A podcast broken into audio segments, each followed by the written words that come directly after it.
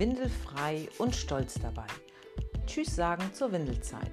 Wie können Kinder in diesem Prozess unterstützt werden? Das Erreichen der Blasen- und Darmkontrolle ist zum einen ein Reifungsprozess. Reifung heißt, der Ablauf und die Geschwindigkeit des Entwicklungsschrittes ist biologisch festgelegt und kann durch äußere Einflüsse wie zum Beispiel ein Training nicht beschleunigt werden. Es geht also darum, die eigenen Körpersignale wahrzunehmen und entsprechend Handlungen daraus folgen zu lassen.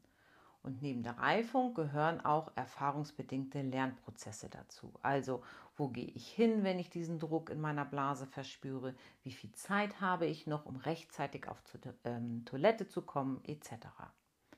Emotional betrachtet ist es ein weiterer wichtiger Schritt im Bereich der Autonomieentwicklung.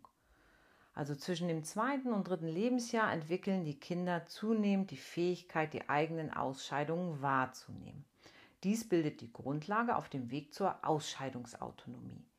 Die Eigeninitiative von Seiten der Kinder ist hier ein entscheidender Aspekt.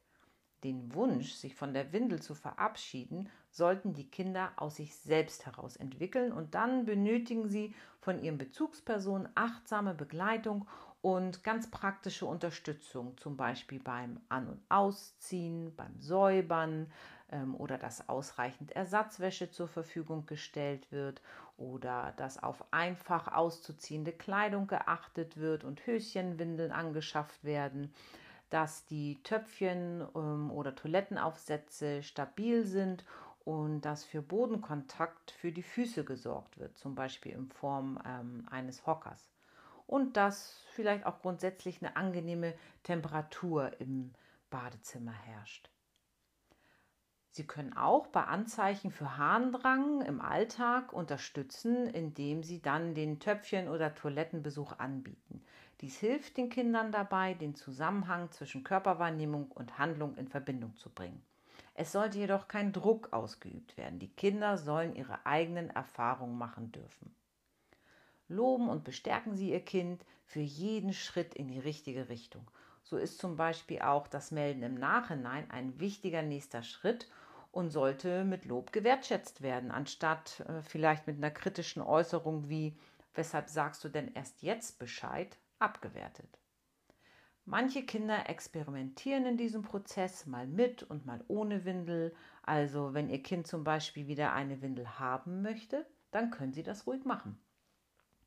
Es ist zudem hilfreich, Ihrem Kind zu vermitteln, dass Körperausscheidungen und Toilettengänge etwas Natürliches und Normales sind. Und neben der Möglichkeit, ein gutes Vorbild zu sein, gibt es hierzu auch viele Kinderbücher. Die Antwort ist also, üben Sie sich in Geduld. Lassen Sie sich auf das Tempo Ihres Kindes ein. Das Wichtigste bei der Begleitung der Ausscheidungsautonomie ist Gelassenheit. Denn Druck erzeugt in der Regel Gegendruck, was in diesem Zusammenhang unangenehm werden kann.